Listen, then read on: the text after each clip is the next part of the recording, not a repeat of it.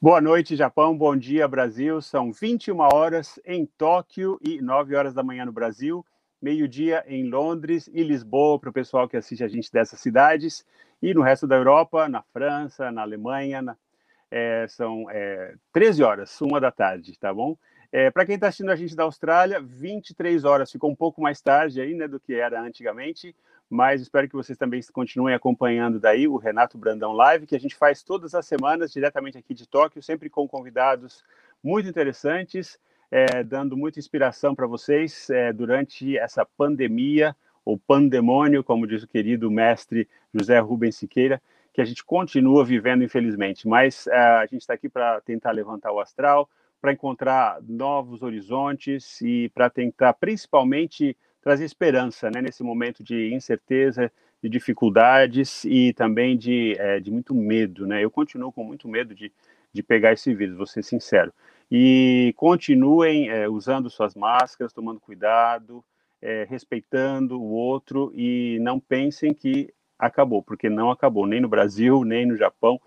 É, Para quem ainda não conseguiu tomar vacina, não sei se isso é uma consolação ou não, mas aqui no Japão também a gente ainda não começou a tomar vacina, infelizmente. É, o governo japonês continua falando que vai ter as Olimpíadas. Eu acho que isso é, uma, é um jogo político, talvez, ou talvez eles estão esperando o Comitê Olímpico Internacional cancelar, né? Porque parece que tem menos é, pênaltis para o Japão, deve ser isso mas está todo mundo achando muito difícil acontecerem as Olimpíadas neste ano. Esse foi o assunto aqui na mídia essa semana, porque a gente ainda não tem nem a vacina, né? Então, como é que a gente vai conseguir fazer as Olimpíadas já agora em julho? Para nós, né, que estamos é, esperando passar isso, muita angústia ainda, principalmente essa coisa de não poder viajar, né? Sei que tem muitos brasileiros que moram no exterior que gostariam de estar visitando as famílias e não podem. Eu compartilho com vocês essa dor e essa ansiedade, mas temos que ter paciência, né? É, eu acho que tem já algumas pessoas viajando. Quem precisa viajar, por exemplo, por causa de negócios, né? Ou como disse um amigo meu, um pouco é, cinicamente, né? Os, os, muito ricos e os homens de negócio não param de viajar. Na verdade, tem tem não é o mesmo barco para todo mundo, né? Infelizmente, mas eu acho que não tem muita graça viajar, principalmente porque para a gente que gosta de viajar para né, visitar os parentes e tudo, porque na verdade a gente dá medo mesmo, né, de viajar, principalmente viajar para o Brasil, onde os números continuam tão altos, né, ou para a Europa, para os Estados Unidos. Bom, é, o nosso convidado de hoje é o Marcos é, Sadal Maekawa, que é um grande é, acadêmico brasileiro, muito bem sucedido aqui em Tóquio, e ele vai falar sobre o futuro da educação e sobre o design na educação, um assunto super interessante, muito moderno e que eu acho que vocês vão gostar muito. Espero que seja uma grande inspiração para quem quer continuar estudando, para quem está na área de educação ou para as pessoas em geral, porque eu acho que a história dele também é uma história de, de, muito, de muita conquista. E a gente que está batalhando no exterior, né, como brasileiro, sabe como é difícil, né, você continuar estudando, continuar é, batalhando na área que você gosta, né? E ele é uma pessoa que que conseguiu. Daqui a pouquinho eu vou chamar ele. Mas antes disso, deixa eu só ver quem que está aqui. Olha, Sônia Suzana, é, boa noite. Sônia, tudo bem? Que entrou lá na, na Espanha. O Marcos Érica, no Brasil. Henrique Manuel, olá, querido, tudo bem? Desde Lisboa, em confinamento. Olha só, Lisboa continua em confinamento também, como vocês devem saber, né? É, obrigado por entrarem é, e por participarem da nossa live. Mandem bastante perguntas, lembrando para para quem está entrando pela primeira vez, que o Renato Brandão Live fica aqui na página do, é, do Japão, aqui, né, na, na página do Facebook, mas é, todas essas lives ficam gravadas também no site é, do Lincoln Site, que está ajudando a gente lá em Belém do Pará, que é esse site que está aparecendo aqui, paideguaonline.com.br. É, vocês podem acessar e vocês vão ver lá a página do Renato Brandão, onde estão todas as lives que a gente tem feito desde o ano passado, desde junho mais ou menos do ano passado. Entrem, assistam as que vocês perderam, assistam outra vez as que vocês gostaram e divulguem entre os seus amigos, porque essas lives estão ajudando a gente a se conectar né, nesse momento de isolamento e de confinamento, como disse o Henrique Manuel. E também tem um código QR, né, se vocês estiverem com, é, com o seu celular, quiserem usar o código QR, também é, dá para fazer. É, Sandrinha está falando, não consigo ver na hora porque não tenho Facebook, mas consigo ver depois. É isso mesmo. Para quem não consegue ver na hora, é, através do Facebook, vocês também podem entrar. Olha, esse é o código QR para ver lá no site Pai D'Égua Online. Então, use os seus celulares aí para acessar. É, também dá para assistir ao vivo através do YouTube, né? Geralmente a gente já está lá também, é só entrar e assistir, tá bom, gente? E também fica no YouTube. E também, é, se vocês preferirem só ouvir a conversa que a gente tem aqui, é, dá para ouvir numa espécie de, é, como se for, num podcast, né? E isso também fica disponível no site Paidego Online, ou então vocês podem fazer uma busca é, pelo Spotify, tá bom? Tânia Campos, Campos Rezende, que também era da área de educação, boa noite para vocês do Japão e bom dia para quem está no Brasil, para vocês também. Sônia Suzana está em Porto, em Portugal, e é isso aí, também está em confinamento. Pois é, está todo mundo de saco cheio, mas a gente tem que respeitar, tem que respeitar e ter paciência, para o nosso próprio bem e para o bem de todos, né? Porque quanto mais as pessoas continuarem desrespeitando, mais a gente vai ter que esperar. Na verdade, é um tiro no pé, né? Então, por favor, é, entendam, cooperem. É, eu estou sempre aqui reclamando das pessoas sem máscara, mesmo aqui no Japão. Ontem, depois eu trabalho na NHK, que fica na região de Shibuya, e eu saí da, da NHK por volta das 7 horas, andei a pé, são, são 15 minutos, e fui contando as pessoas sem máscara. Eu contei 35 pessoas sem máscaras. Então, olha, eh, não pensem que, né, a gente, claro que aqui no Japão eu acho que de uma maneira geral as pessoas respeitam mais e não reclamam tanto da máscara como em outros países, mas mesmo aqui também tem essa gente que está desrespeitando e isso me, primeiro me amedronta, né, porque eu fico preocupado de, de pegar o vírus, e segundo me irrita, sabe, me irrita porque eu acho que uma espécie de, de, de egoísmo muito grande as pessoas é, fazerem isso, né. Olha aqui, é, boa noite, boa noite chuvosa, 9 graus em Nagoya, quem que tá falando? Ah, é o Milton que está lá, é o Milton Mundanaga, que foi um dos criadores dessa, dessas lives que vocês podem ver aqui no, no Japão aqui, inclusive esse aqui é o nosso logo, canequinha do Japão aqui. É, e realmente está muito frio aqui, está mais frio ainda, Milton. A gente está com 4, 3 graus e a sensação térmica abaixo de zero. Né? E estão dizendo que pode nevar hoje à noite aqui em Tóquio também, vamos ver. Bom, é um invernão, né? E vocês aí no, no Brasil, ao contrário, passando maior calor, né? Nesse verãozão. Mas é isso aí que a gente está junto aqui, isso que é mais importante. Então, acho que já tem bastante gente aqui online. Vamos chamar o nosso convidado de hoje. Boa noite, Marcos. Boa noite, Renato. Tudo Boa bem? Noite, tudo bem, tudo ótimo. Boa noite para o pessoal do Brasil também. É, desculpa, bom dia para o pessoal do Brasil, né? Boa noite, pessoal de, de, aqui do Japão. É isso aí, no Brasil são nove da manhã, um horário um pouco melhor, né? Que antes a gente fazia sete da manhã, o pessoal reclamava muito, agora está um pouco mais tranquilo. Espero que tenha bastante gente lá assistindo você e, e que façam as mandem as perguntas para cá. Então, vamos começar falando do seu trabalho, né? Você é, é doutor, né? Doutor Marcos, e é professor da Universidade Keio, é, num departamento que foi criado recentemente, um, um, departamento muito inovador, né? E eu nem sei explicar direito é, o que, que você ensina, então acho melhor deixar você fazer isso. O que, que você dá aula?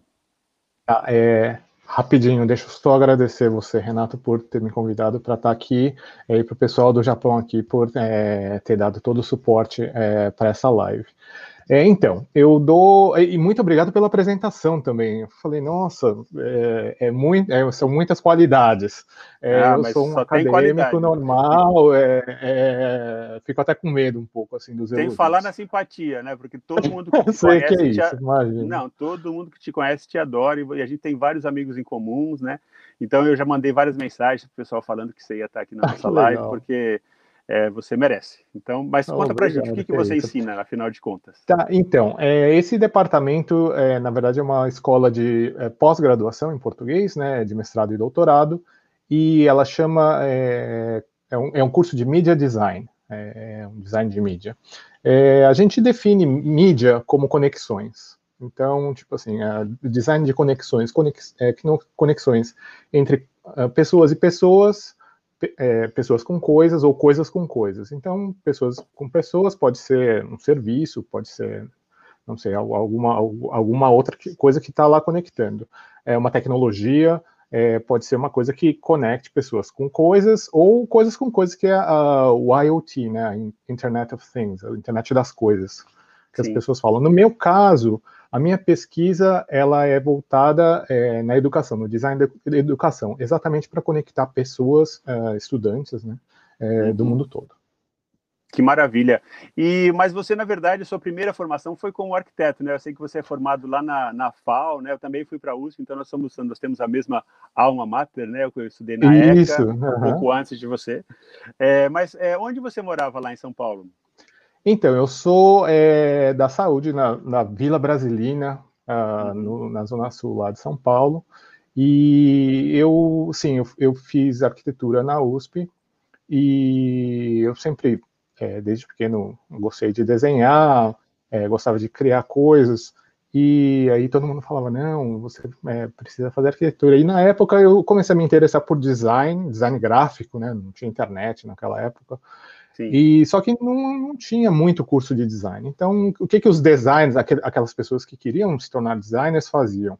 Elas iam para fazer um curso de arquitetura uhum. e aí se especializavam que não deixa de design. ser design também, né? Também, com certeza. É uma, é uma das, das expressões do design. E, e é uma, uma área muito uhum. forte no Brasil, né? A gente tem muitos expoentes é, da arquitetura que são famosos mundialmente, né? Inclusive, eu dou uma uhum. aula de cultura brasileira na, na, na JOT, né? na, na Universidade uhum. Sofia, aqui em Tóquio. E quando eu peço para os estudantes escolherem temas, inevitavelmente, todos os anos, tem vários que escolhem arquitetura, porque eles sabem que a arquitetura brasileira é importante e tal, tem, né? e, e tem muita ligação com o Japão, né? E, mas a FAO é, é, uma faculdade muito, é uma, uma parte da USP muito boa, muito famosa, né? E inclusive eu tenho um outro amigo que você acha que não vai conhecer, mas que também deve ter se formado um pouco antes de você, que é o Roberto Rocco. Você conhece o Roberto Rocco? Eu, eu não, não, não conheço pessoalmente, mas eu, a gente tem vários amigos em comum. E ele continuou nessa área, mas ele está hoje na Universidade Delft, né, lá na Holanda. Isso, parece que ele está na Europa, é, lecionando é, na Europa. dando um curso muito bom também, que fala sobre urbanismo, sabe? Bem interessante. Inclusive, uhum. quero ver. Então, ele é muito ocupado. Eu estou vendo se eu consigo chamar ele aqui para nossa live também, porque ele tem, tem muita coisa interessante a falar. Uh, então, mas aí, aí você veio para o Japão. Como é que foi isso, né? Como é que pois você é, saiu então da eu... E veio para o Japão? Eu uh, terminei o curso da FAO e eu prestei uma bolsa de estudos. Na verdade, é uma, era um, uma bolsa de estudos de província. Então, todas as províncias do Japão elas oferecem bolsa de estudo ou um estágio de um ano para os descendentes daquela província. Como o meu avô é, paterno é de Aichi, então eu, eu prestei pela, pelo, pela Aichi Kenjinkai, que é a Associação dos, dos, dos Imigrantes de Aichi no Brasil, e eu fui aprovado para essa bolsa. Então, eu fiz é, um estágio de 10 meses no escritório de design em Nagoya. Uhum. E Aichi é uma, uma província muito importante né, para a nossa comunidade brasileira aqui no Japão, onde tem muitos brasileiros, inclusive o Milton Muranaga, né, que está organizando, que teve essa ideia maravilhosa de fazer o site, né, o site Japão aqui, e também essas lives. A gente tem muitos outros liveistas, né, como nós estamos chamando eles, é, inclusive, uhum. é, convido todo mundo a entrar e assistir, porque é muito interessante ver, ouvir as diferentes opiniões, vozes, assuntos né, dessas lives. E muita gente está tá lá em Haiti, inclusive tem muitos amigos lá também. Né? Boa noite, pessoal da, de, de Haiti, uma região muito legal, que para quem não, não, conhece o Japão, é onde fica a cidade de Nagoya, né, que é a terceira maior cidade do Japão, isso. e é uma região muito industrial, né, onde tem muita indústria automobilística, por isso que tem isso. muitas fábricas e muitos brasileiros, né. A sede da Toyota fica lá, né? Exatamente, né? inclusive tem uma cidade, né, que chama Toyota. Né? Pois é. E aí, o que, que você fez lá em, em Haiti? Então, eu trabalhei, é, eu fiz um estágio de 10 meses no escritório de design, e, na verdade, quando eu estava para terminar o, o, o, estágio, até o, o Chacho, né, o dono da, do, do, escritório, ele meio que me sondou para ver se eu não gostaria de ficar, continuar lá, e eu, na época, eu falei assim, não, acho que é, foi muito boa a minha experiência aqui, mas eu acho que eu quero ir para outro país, uh, ver como é feito o design em outro país. E uhum. voltei para o Brasil. Mas aí, uhum. depois de seis meses, aí eu retornei pro, pro Japão por, uma, por um outro canal, por, por, por, por, por outros, por outros uhum. motivos também. É, também vindo ao vai e vem, né? O que é o que acontece com tantos de nós, né? Que saímos do Brasil e às vezes a gente fica naquela coisa, ah, saudade, a gente quer voltar e volta, ah, aqui não tá bom, né? Na verdade, eu acho que a gente fica para sempre dividido, né? O que eu sempre falo, assim, bom, eu já tenho mais de 30 anos, né, fora do Brasil. Então eu estou bem acostumado a não morar no uhum. Brasil mais. Mas sofri muito assim no começo, porque a gente fica sempre, né, com aquela coisa, metade do coração fica lá, metade está aqui, né? Exato, e quando a gente exato. vai para lá, a gente sente falta daqui, né? É exato, exato. É. E no começo foi, foi bom porque eu tive uma, uma adaptação meio que gradual aqui no Japão. Eu vim para passar férias, fiquei uns dois, três fazer arubaito, né? Em estação de esqui, uhum. uma coisa que muitos jovens fizeram.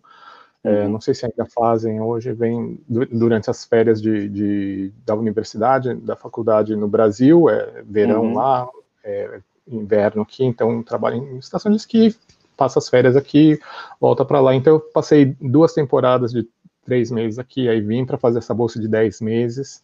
Aí depois, quando eu voltei, eu voltei para Tóquio, uhum. para trabalhar numa revista, a revista Made in Japan. Isso, que era, que uma, revista revista, maravilhosa que eu, eu, colecionava. Muito boa. Eu lia os seus artigos, acho, acho que foi assim que eu te conheci. Eu vi o seu nome a primeira vez na, na, na revista. É, não sei se você escrevia artigos ou se você estava na redação. É, na verdade, assim, eu, a minha função principal era é, design, era o design da revista, né? Eu, eu sou, sou eu era, era especializado bom, em assim, design editor, da, editorial. As capas da Made in Japan era, eram muito, é, muito boas. Inclusive, eu guardei algumas, assim, porque teve aquela do centenário, né? Do, sim, da imigração sim, brasileira que eu adorava essa revista. Uma pena que ela a não equipe tem era mais. Né? Ótima. Né? A é. equipe era muito boa, assim. Foi, foi um dos motivos de eu, de eu ter escolhido trabalhar voltar para o Japão também. Eu trabalhava na Folha de São Paulo uh, no, no, antes de vir para esse estágio no Brasil. Aí voltei para lá, uh, voltei para a Folha. É, uhum. Tava lá, mas aí eu falei, nossa, mas acho que eu quero voltar para o Japão. Eu tinha essa vontade de viver em Tóquio. Eu tinha vivido em Nagoya, mas que tinha essa, essa vontade de conhecer, morar em Tóquio, morar no exterior, numa metrópole é, mundial. E, e, o Japão, em termos de design, é, é de é. ponta, é, tem muito design aqui, né? E é design de primeira qualidade. Tudo é design, né? É, todas as coisas, mínimos detalhes. É, uhum. Assim, logicamente, design muito bom, design não tão bom, mas uhum. você vê que tem todo um trabalho por trás ali. Né? Uhum.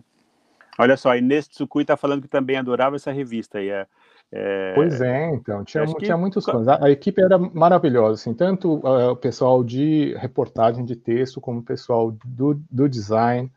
É, era uma equipe muito unida, muita gente, assim, profissionais da área mesmo. É, da, uhum.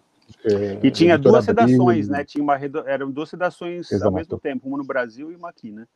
Exato, exato. Eram duas equipes trabalhando ali, porque além, além da revista, a gente tinha também o jornal Tudo Bem. Ah, e ah, então, assim, era jornal impresso, impresso aqui, impresso lá, feito metade aqui, metade lá. É, era uma loucura. A gente estava naquela época, era dois, é, 1997, era o comecinho da internet, o século passado. É, mas a gente trabalhava conectado, mandando arquivo pesado. Era, era uma loucura, mas era, foi, foi uma experiência muito boa. Então você veio como profissional, né? Então eu vim para trabalhar é, no, no jornal isso. É, eu estava tentando na, lembrar na... que quando que a gente se conheceu, mas foi mais ou menos nessa época, né? Que eu trabalhava na sua é, competição, né? Que era na concorrente, era IPC, né? Na concorrente, é, que também tinha revista, né? Que era bom, era uma revista que não era uma revista tão assim profissional como a, a, é, vamos falar com cuidado aqui, porque é, não, mas, ah, mas, mas, não, mas todo mundo concorda. A Made in Japan o International Press era, um, era um ótimo. É, mas assim. a nossa revista era mais modesta, tá? a gente tinha muitos anúncios, né? Era uma coisa bem assim, uhum. assim mais, mais local também, e era mais para a comunidade uhum. brasileira mesmo. Mas eu escrevia uma, uma crônica lá durante muito tempo, junto com o Lincoln. Uhum. O Lincoln era parte da equipe, inclusive foi o Lincoln que me convidou para escrever as crônicas e uhum. fazia muito sucesso também. E foi a partir daí que eu comecei a conhecer muitos brasileiros principalmente os brasileiros que moravam em Tóquio. Eu acho que deve ter sido nessa época que a gente se conheceu, né? Provavelmente, a gente falou, né, aqui que ah, trabalhava na concorrente, mas na verdade todo mundo se conhecia, não era? É, era todo mundo amigo. Um e o Everton também, né, que trabalhava Com na certeza, alternativa depois, né, que também era uma outra edição, né? E, mas assim era muito interessante é, como as pessoas é, ficavam, porque não tinha muito muito lugar para trabalhar para brasileiro, né? Então, por uhum. exemplo, um outro lugar onde você trabalhou, que foi a Brastel, né?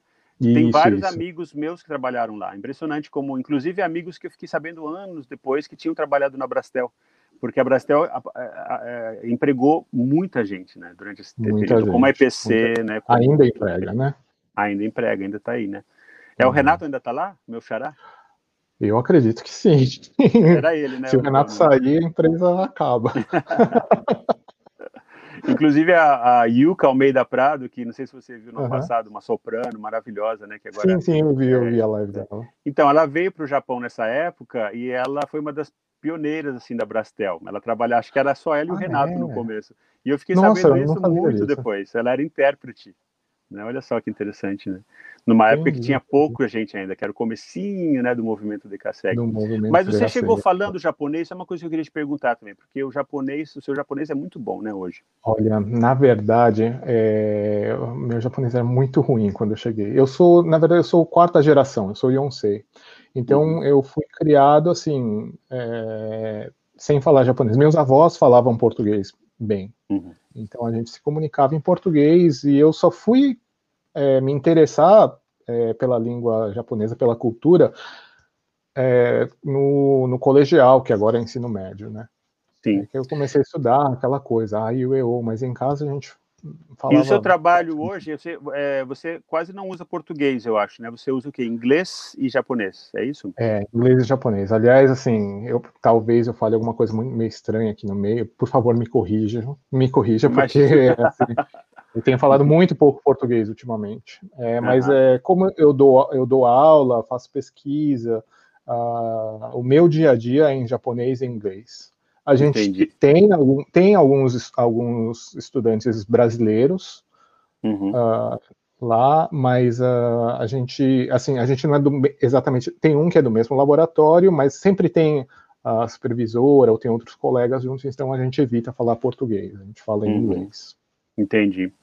Então, eu também, na verdade, eu vim para o Japão é, da Austrália, né? Eu tenho passaporte australiano também, e eu cheguei uhum. trabalhando com um professor de inglês, né? Interessante isso, que depois, Entendi. graças à IPC também, e graças uhum. à NHK, aí eu comecei a conhecer os brasileiros, e hoje eu trabalho também com português, porque era uma coisa que eu sempre quis fazer, né? Porque também é a minha área, né? E, mas assim, mesmo hoje, eu acho que assim não tem aulas suficientes de português para eu viver só do português. Então ainda continuo dando aula de inglês também, né? Entendi. E isso me ajudou bastante a ficar aqui no Japão e a conseguir também uma vida profissional. Então, uma boa dica também, né, para quem vem, assim, para quem sai do Brasil, que o inglês é muito importante, né? A gente o inglês é muito gente... importante e vai abrir muitas portas para quem tiver interessado. Só o inglês é, é, meio difícil, mas se você já fala japonês, é, com certeza é, ter um bom inglês vai, vai ajudar muito. Eu sempre falo isso para todos os meus alunos: continuem estudando, mesmo que você não goste, mesmo que você não veja uhum. nesse momento uma utilização prática. Né? Eu acho que é, você não ter o inglês meio que te deixa fora dos acontecimentos principais do mundo, eu acho, sabe? Não é uma questão só uhum. é, de trabalho, mas é questão também uhum. de entender a mentalidade, de entender pensamento anglófono, né, que na verdade uhum. continua sendo a cultura dominante, quer a gente queira, quer não, uhum. né? Não só por causa dos Estados Unidos, mas por causa da Inglaterra, por causa da Austrália, por causa de todos os países anglófonos do mundo, né? A gente continua uhum. tendo essa essa grande força que é que é a cultura anglófona e a gente tem que uhum. fazer parte dela e ter a nossa voz como brasileiros, como japoneses uhum. dentro dela. Né? Eu acho que isso que é muito mais importante. Deixa, deixa até é, adicionar uma coisinha. É, você perguntou né, do, do, meu japonês. Eu lembro que logo que eu cheguei no Japão, é, eu fiquei nesses 10 meses fazendo estágio, e aí o meu japonês melhorou bastante porque eu era o único estrangeiro naquele escritório. Mas depois, quando eu vim para trabalhar no, no, no, na revista Made in Japan, é, a equipe era basicamente formada de brasileiros é, que não falavam japonês, profissionais da área, mesmo não tinham nenhuma, nenhuma ascendência japonesa, mas eu, o meu, o meu, a minha mesa ficava do lado da mesa da tradutora uhum. oficial. Então eu passava o dia meio que ouvindo os telefonemas e assim isso me ajudou muitíssimo depois pegar Sim. isso, acostumar o ouvido com expressões polidas, porque aqui no Japão tem toda aquela né, aquelas formalidade, aquela formalidade quando você fala com alguém que é, é mais velho do que você ou está numa posição hierárquica é, uhum. acima da sua, né? Isso foi, foi melhorando. Então, muita TV, é, ler muito, muita revista, livros, tudo que, tudo que eu podia. Uhum. Então, isso foi, me ajudou a melhorar o, o japonês. Entendi. Eu quero falar da sua volta aos estudos, né, que foi o que, na uhum. verdade, mudou a sua carreira e fez você voltar para o mundo acadêmico, né? Mas antes disso, uhum. eu quero dar uma lidinha aqui, porque eu estou vendo que, que o pessoal está escrevendo um monte, mandando perguntas aqui. Olha, vou só, só para ah, transmitir para você um, um grande olá do, da, da Atsuko Roshi, é, simpatia, oh, grande pessoa, abração. é, claro, Clara Yoko Kazama, boa noite. Renato, boa noite. Clara. Maria Cristina Antunes, que está lá em Londres, que é uma brasileira que está lá em Londres. É, Inês Tsukui, que você deve conhecer, professora Inês, também de português, né? É, Duílio Aparecido, lá de São Paulo, bom dia, boa noite. Chegou atrasado, não, chegou, chegou na hora. E a Sônia Suzana está escrevendo: concordo com isso, o inglês é muito importante mesmo. Você é uma espanhola que fala português muito bem, que fala japonês muito bem e, e continua achando que o, o, inglês também é importante, né? É, tem aqui bom dia, boa noite, bom dia, boa noite do Japão. Marcos San, você fala bem ah, japonês. O Akako, Akako-san, ela é, é uma japonesa que morou em Pindamonhangaba, uma, uma colega minha. Ela fala que português maravilha. muito bem, então.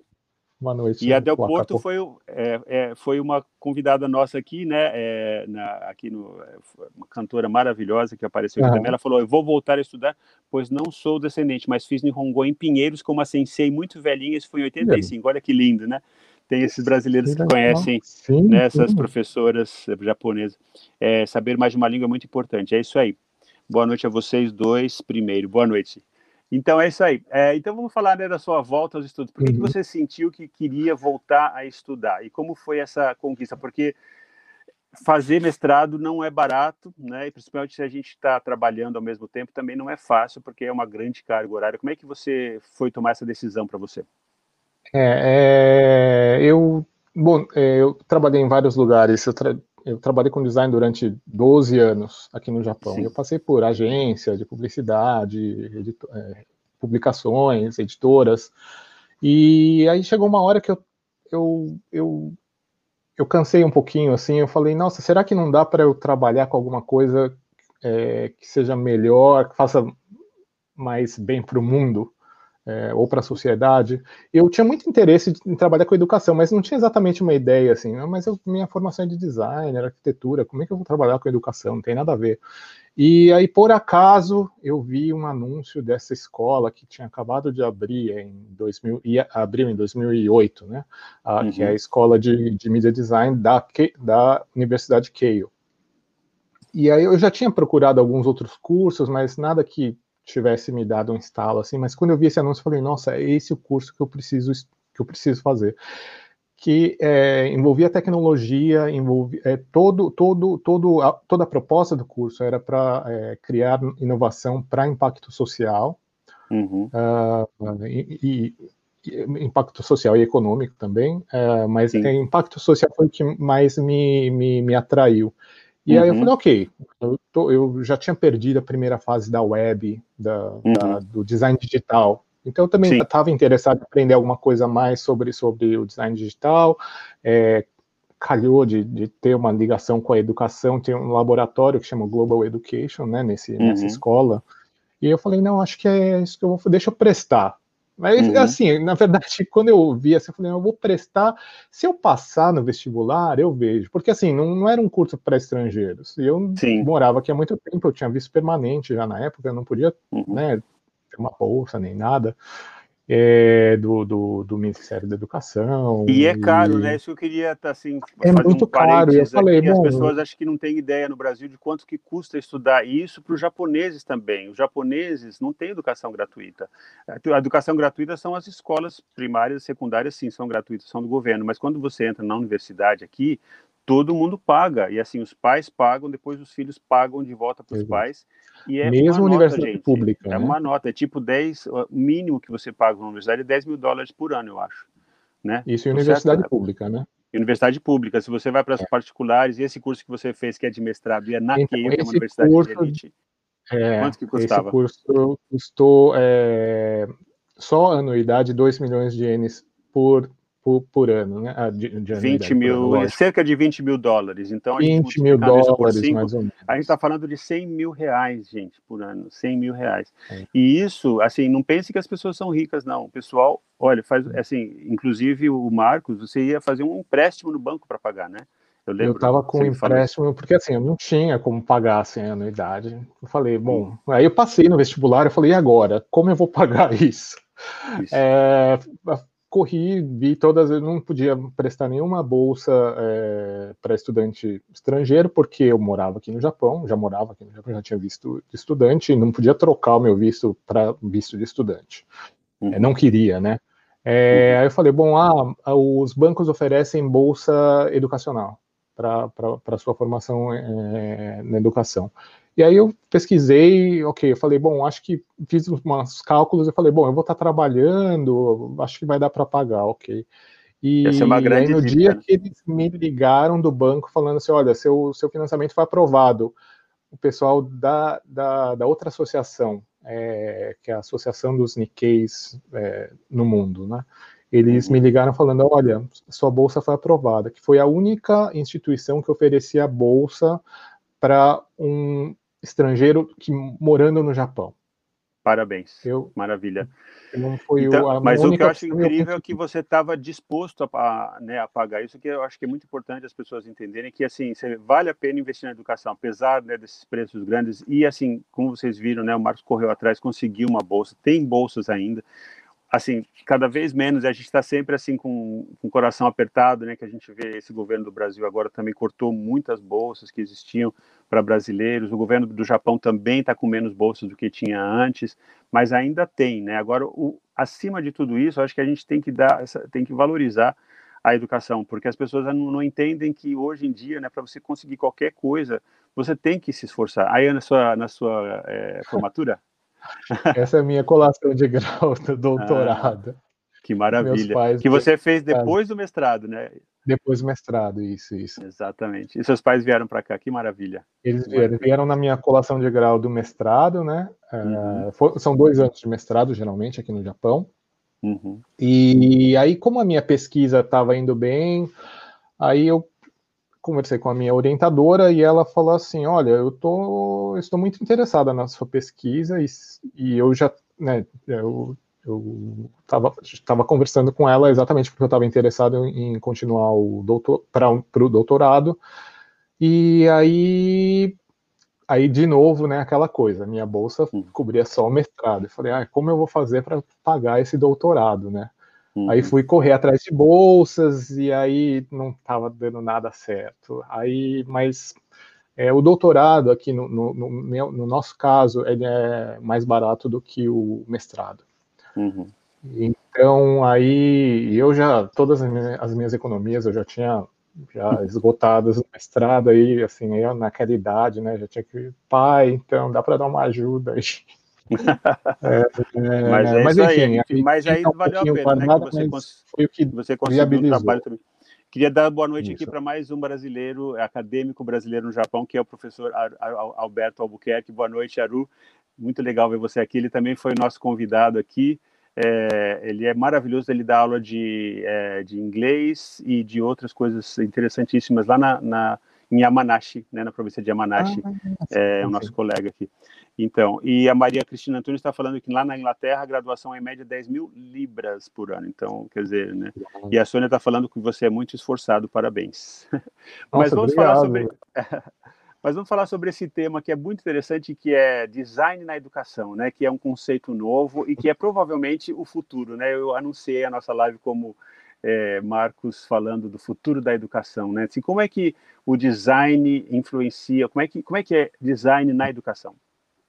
Então, é, esse modelo de educação que a gente vê é, hoje nas escolas, professor na frente, quadro negro, quadro, quadro branco hoje em dia, é, falando para os alunos, um grupo de alunos numa sala de aula, é um modelo que não muda há 100, 100 anos ou mais, né, muito mais do que isso. Sim. E o design ele, ele, ele vem é, para a educação exatamente para trazer um pouco mais de inovação, tanto para as metodologias, para as pedagogias é, que são aplicadas em sala de aula, e como é, uma ferramenta de empoderamento para os professores e, e também para os estudantes. Então, por exemplo, assim, um, uma das competências, uma das habilidades mais importantes agora para esse século XXI é a, cri, é a cri, criatividade. Sim. É, não adianta, assim, você, o, o, conhecimento é muito importante, mas se você não tiver é, uma criatividade é, suficiente para é, achar os problemas, definir os problemas e tentar achar soluções para esse, esses problemas, sua, o seu conhecimento não vai é, ser aproveitado do jeito que poderia ser. E hoje Exato. em dia os problemas são muito complexos. Essa globalização, a, o impacto da, da tecnologia na, nas nossas vidas, as transformações são muito rápidas. Então não são mais problemas assim, que dá para resolver com as soluções que estão lá no manual.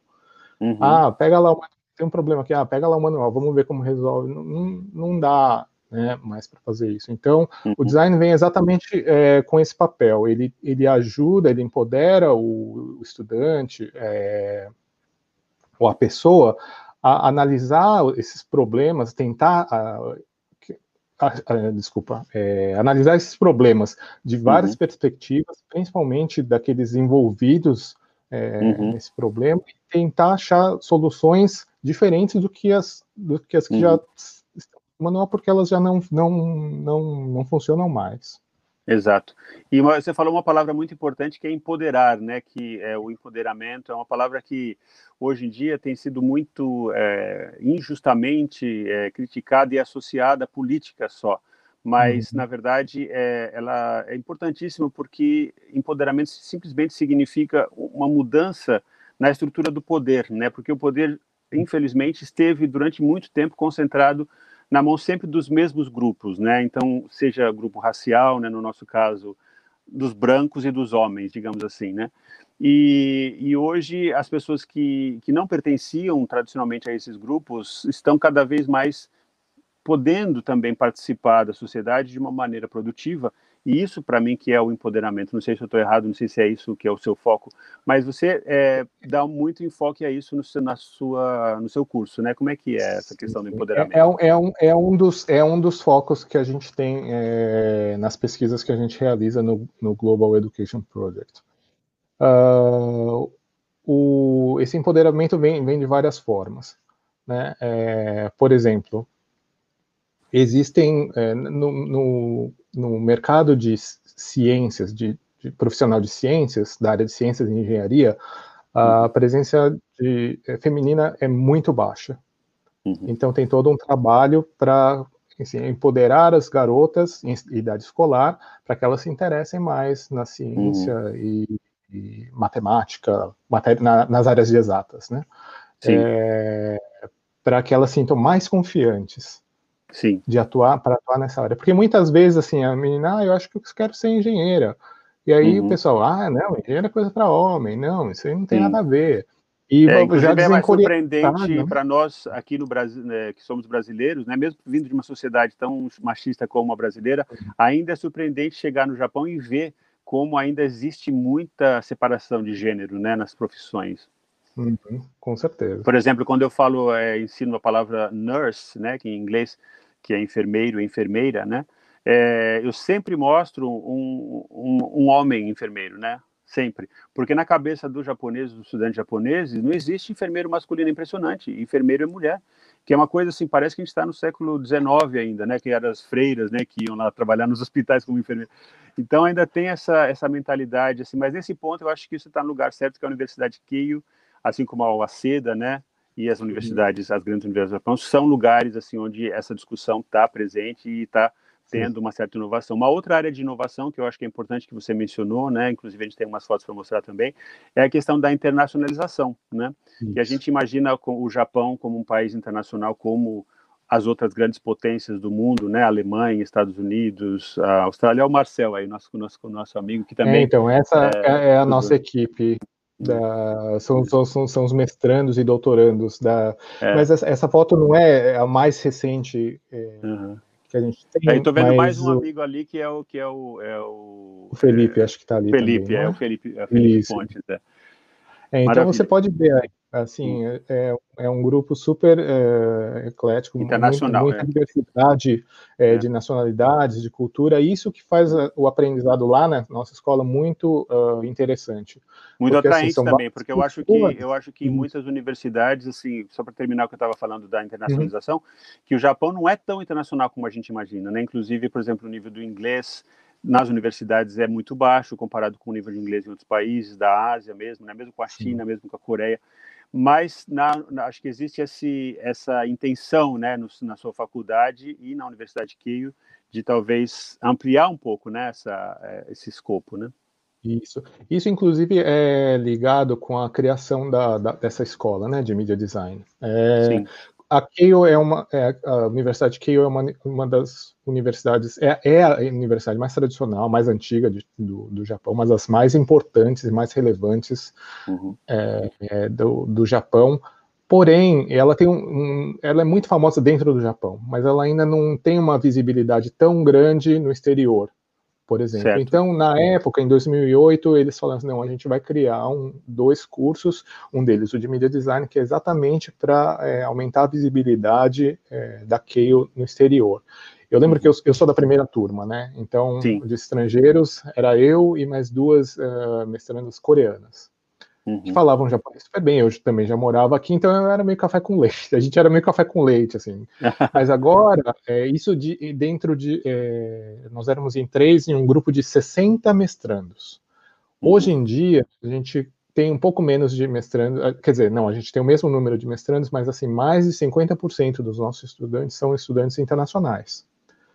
E assim, de toda, todo lugar do mundo. Tem é, um, uma tendência, né? Tem muitos estudantes da China, uhum. é, mas a, a, gente tem muitos estudantes da Europa, tem estudantes da América Latina, do Brasil também, inclusive, é, dos Estados Unidos, uh, enfim, me, mesmo a gente já teve, agora nesse momento não, mas tem muito, muita, muitos estudantes é, da África, é, Oriente Médio. Uhum. Então, e como que a pandemia afetou isso? Porque deve, tá, deve ser um grande baque para vocês, né, nesse sentido. Foi, foi, é, tá sendo, né, na verdade. Uh, esse ano, uh, o ano letivo aqui começa em abril, né? Então a Sim. gente vai estar tá terminando o primeiro ano letivo agora. É, eu fui para a universidade para dar aula, assim, zero vezes. Não fui nenhuma vez para dar aula porque o campus ficou fechado. Tá fechado, né? No Exato. começo, né, por causa do primeiro. Eu também, é, eu também. Pois é. E aí a gente teve que começar com a a gente na verdade a gente já eu a gente já começou o semestre já planejando em ter uh, aula online porque era a tendência na época. Aí veio o estado de emergência não, a gente vai ter que fazer isso mesmo. Mas como e vai ser só... o recrutamento de novos estudantes assim estrangeiros, né, a partir de abril? Quer dizer, nesse momento ainda ninguém pode vir para o Japão, né? É, é, nesse momento, agora, a partir de. Foi ontem, acho que os, o Japão fechou as fronteiras de novo, né?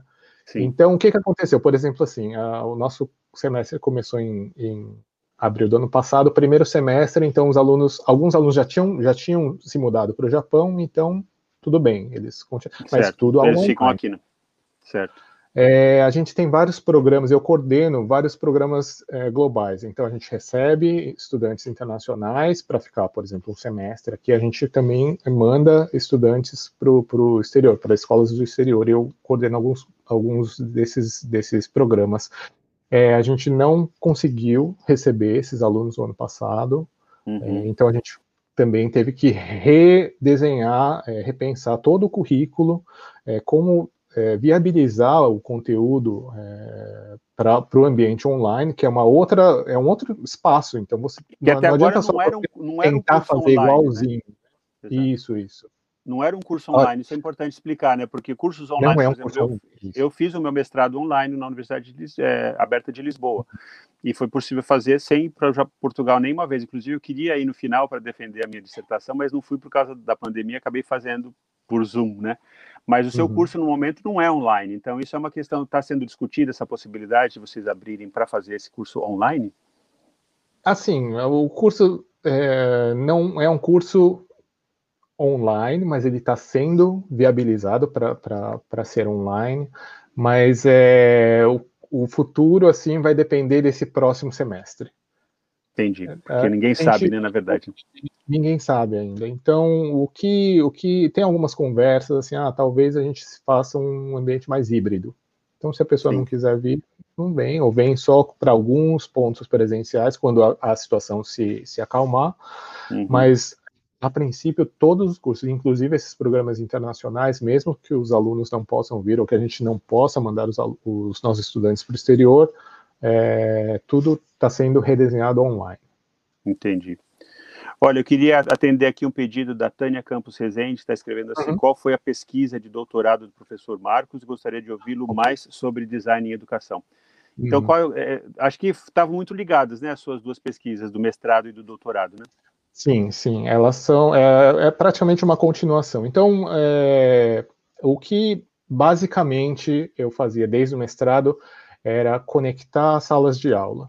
Conectar Sim. salas de aula pelo mundo para que os, os, alunos, os estudantes, eles conseguissem aprender é, com, essa, com essa comunicação, conseguissem colaborar, fazer projetos em conjunto é, nesse ambiente online. Isso em 2008, na verdade não tinha nem iPhone na época. Exato. Não tinha essa coisa do smartphone, ah, conecta, vou fazer um live aqui, é super fácil. Hoje em dia não, não tinha essa facilidade. Então, porque desde pequeno eu queria, eu, sabe, eu tinha aquela. Uh, cresci no Brasil, em São Paulo, e então eu falava assim, nossa, mas o que será que um, um garoto do Japão faz, sei lá, o que, que ele brinca, como é a rotina dele, ficava, eu tinha aquela, aqueles amigos paintball, sabe? Ah, eu também tinha, é. Então, tinha uma, uma amiga na, em Portugal, tinha uma amiga na Noruega, tinha um amigo no Nepal, tinha uma amiga no Japão, é, mas assim, três meses ali para carta e muitas vezes não continuava. Eu falei, nossa, Exato. mas quando eu entrei na, na, universidade, eu falei, nossa, mas tem toda essa tecnologia, de repente seria muito. Se a gente tivesse uma forma de juntar realmente várias é, uhum estudantes de vários lugares nesse ambiente online para que eles fizessem essa, essa, essa colaboração. E que tipo de, de, de, de programa uh, poderia ser criado uhum. para viabilizar esse, esse, esse intercâmbio. E quais e foram os resultados que... dessa pesquisa? Então, é, bom, primeiro que assim, a minha maior surpresa né, na época é assim, é como as escolas japonesas não estavam preparadas para TI, em, em termos de TI. Paradoxo, né? É, a gente, a gente chega, né, desde sempre, ah, o Japão super moderno, computadores, é. para todo lugar. É, foi assim, estava tá muito pior do que qualquer pessoa imaginava. É, não tinha internet banda larga na época, né, pra, nas escolas. Assim, Agora está melhor, né? Eu acho que deu uma melhorada. Eles não podiam usar, os professores não usavam.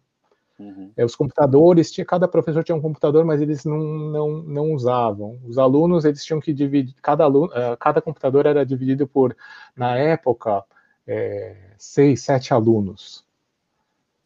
Então, era, era, e assim, por exemplo, na, nessa mesma época, o Uruguai já estava distribuindo laptop é, para cada para todos os estudantes do, do, do, ensino fundamental. Portugal estava com o mesmo projeto também.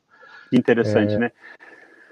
Pois é, mas eu acho que assim aqui no Japão também, como em todo mundo, né, é uma questão também financeira. Uhum. Por exemplo, na escola primária onde eu dou aula, que é da Keio, né, a escola primária da uhum. Keio, lá cada aluno hoje tem o seu iPad e o iPad está conectado uhum. com a internet, né? Mas isso agora, isso já faz uns, uns dois anos talvez. Mas assim, eu uhum. digo, não é a realidade das escolas é, públicas ainda. Então exato, depende exato. muito também da condição da, de cada escola, do preço de cada escola, né, de tudo isso. Exato. E foram várias descobertas, por exemplo, essa que você me falou agora, essa diferença entre escola privada e escola pública também é uma é realidade aqui. Uh, Exato. A gente pensa que não, não, né? Mas é, né? Verdade, é. Assim, na época tinha, muito, tinha algumas escolas particulares já tentando fazer alguma coisa do gênero, mas era muito pouco. E o meu foco era exatamente assim, como viabilizar isso para a escola pública. Uhum. É, então, os professores eles são muito ocupados. Então, eles não, não adianta a gente chegar lá. Olha, existe um jeito de você conectar aqui a sua, a sua sala de aula com uma sala de aula em outro país. Conecta lá. Vamos fazer um programa. Assim, eles eles não têm esse tempo para pensar esse, em alguma coisa esse espaço? Fora. Né?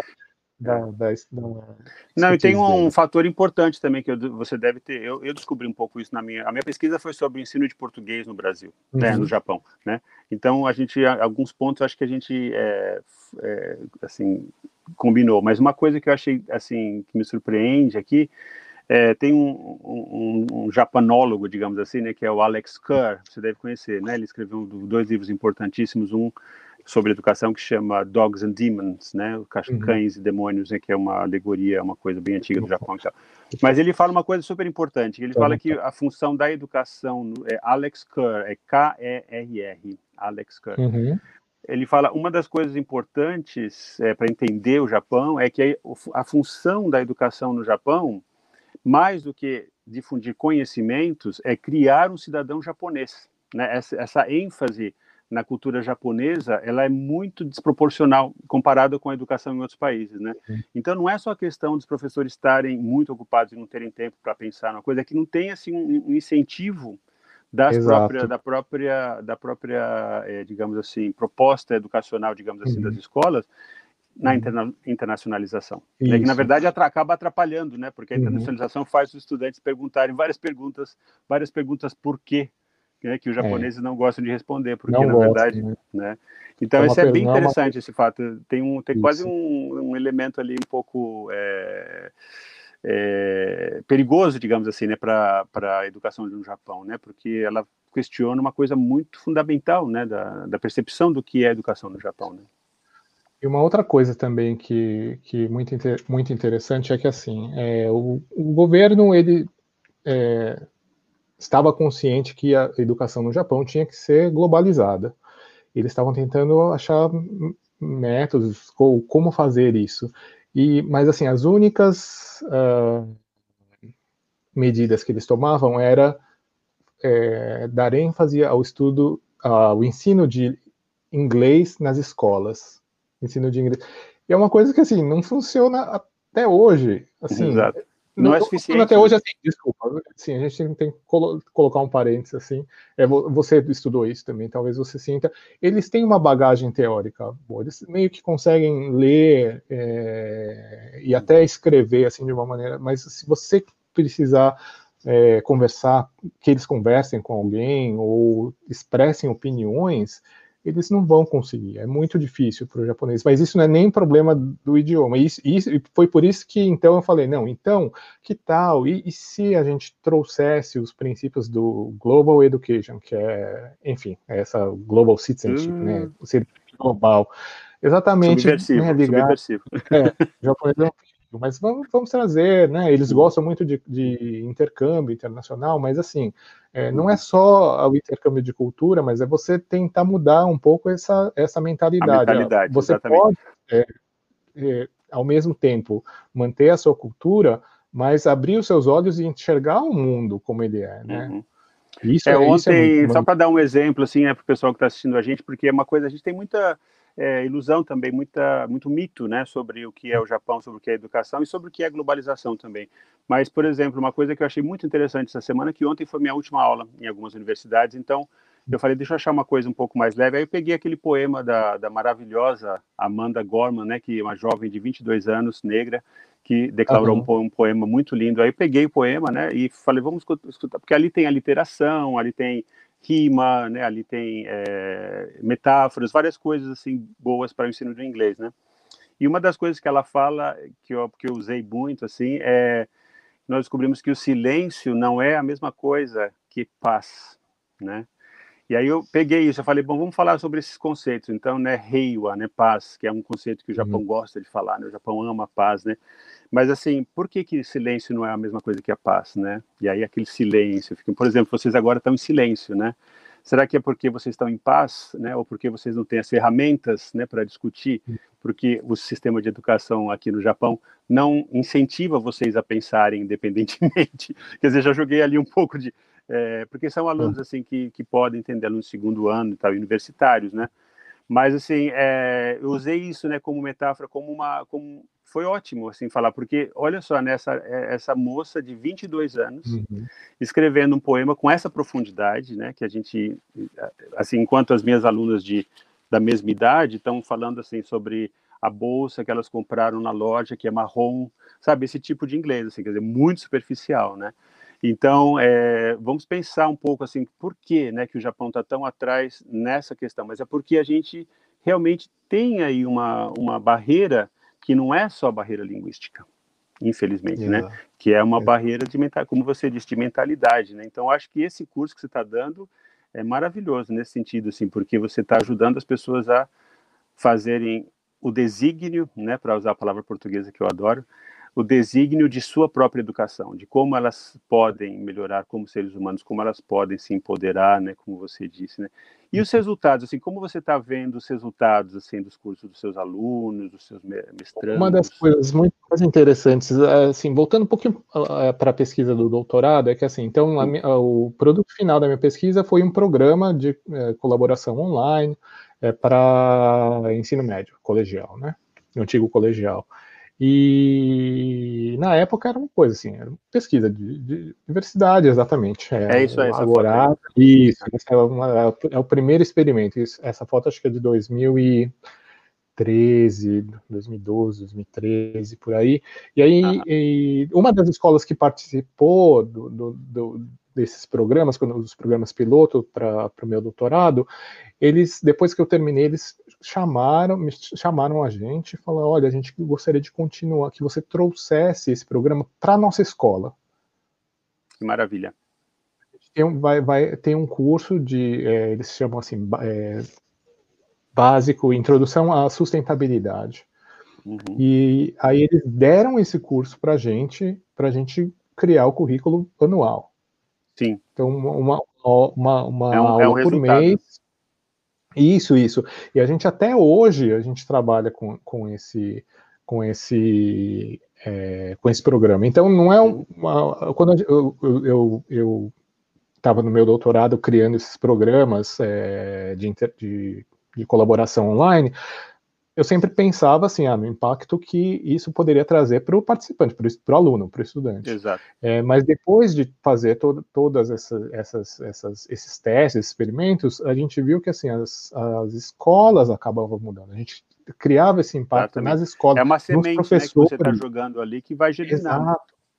Os professores, a gente sempre trabalha em, em conjunto com os professores. A gente não chega lá, olha, temos um programa assim, olha, vamos implementar. Uhum. A gente sempre consulta os professores, a gente tenta, é, de uma certa forma, é, interligar assim, o conteúdo que está sendo dado em aula nos nossos workshops, os nossos programas são bem mão na massa, assim. O, o estudante não fica só ouvindo. Não, tá, que é o que você falou naquela, aquele conceito do student-centered, né? Que tem muito a ver com isso que você está falando, né? Que é o professor não está ali só para é, dar informação, mas ele está para incentivar o aluno a fazer o seu um próprio facilitador, estudo. exato. Ele está facilitando o aprendizado, ele não está lá para passar o conhecimento.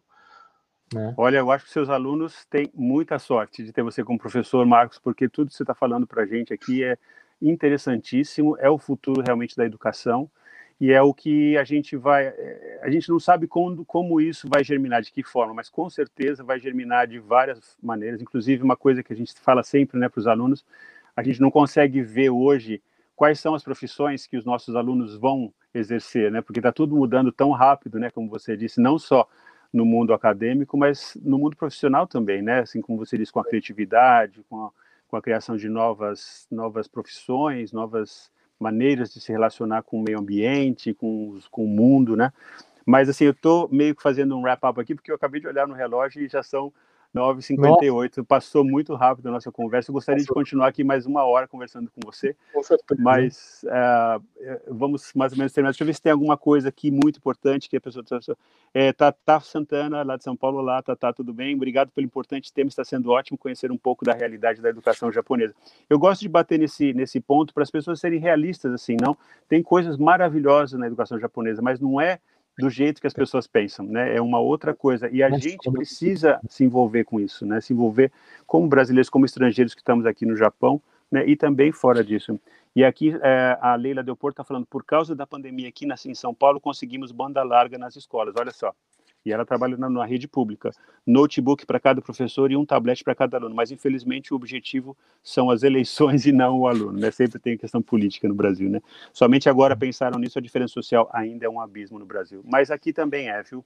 Não como no Brasil, mas existe diferença social, sim. Não é essa coisa egalitária que a gente imagina, o que a gente pensa que é quando chega, né? A gente vê um país muito, parece muito egalitário, mas quando você começa a cavucar a realidade dos meus alunos na KEI, por exemplo, eles têm eles têm é, é, empregadas domésticas, eles têm motoristas particulares, quer dizer, são gente muito rica que vive como a elite vive em qualquer parte do mundo. Então não existe, não é assim, essa coisa do japonês trabalhador que não tira férias.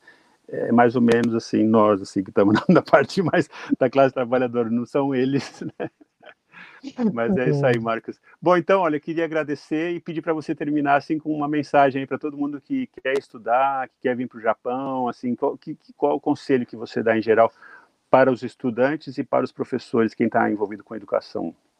Tá, é, para quem está no Brasil e está interessado em estudar no Japão, é, existem várias bolsas para estrangeiro. O Japão oferece muito, ele tá muito, o Japão está muito interessado em, em, em, nesse intercâmbio internacional.